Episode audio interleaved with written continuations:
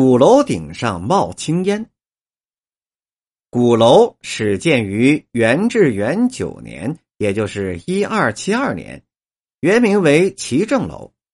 鼓楼下面是一座城台，约四米高，台前后各有三道券门，左右各一道。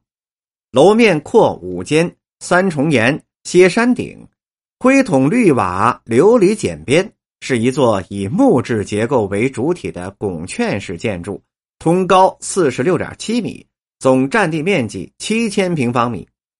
元代鼓楼地处元大都的中心，商业活动频繁，交通便利，是著名的商业区。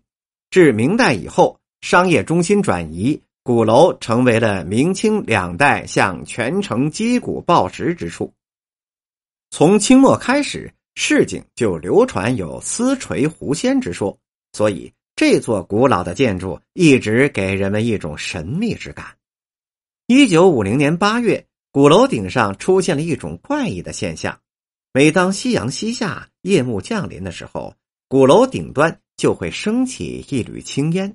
这种现象吸引了不少的围观者。当时正是酷暑时节，纳凉聊天的人很多。鼓楼附近各个茶棚、酒肆的客人也比较多，人们茶余饭后谈论最多的便是鼓楼冒烟的话题。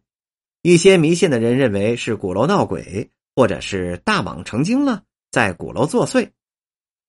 为了攻破这些迷信说法，当时的城建部门就命令消防队员和建筑工人攀云梯上鼓楼观察。攀登队到达鼓楼之后。发现楼顶上空聚集了无数的蚊子，在成团的飞舞。这些旋转的飞舞的蚊子大军，在夕阳的余晖中，确实像一团青烟从楼顶升起。消防人员之后喷洒了大量的灭蚊剂，将蚊子彻底消除了。自此，鼓楼冒青烟之谜也就被解开了。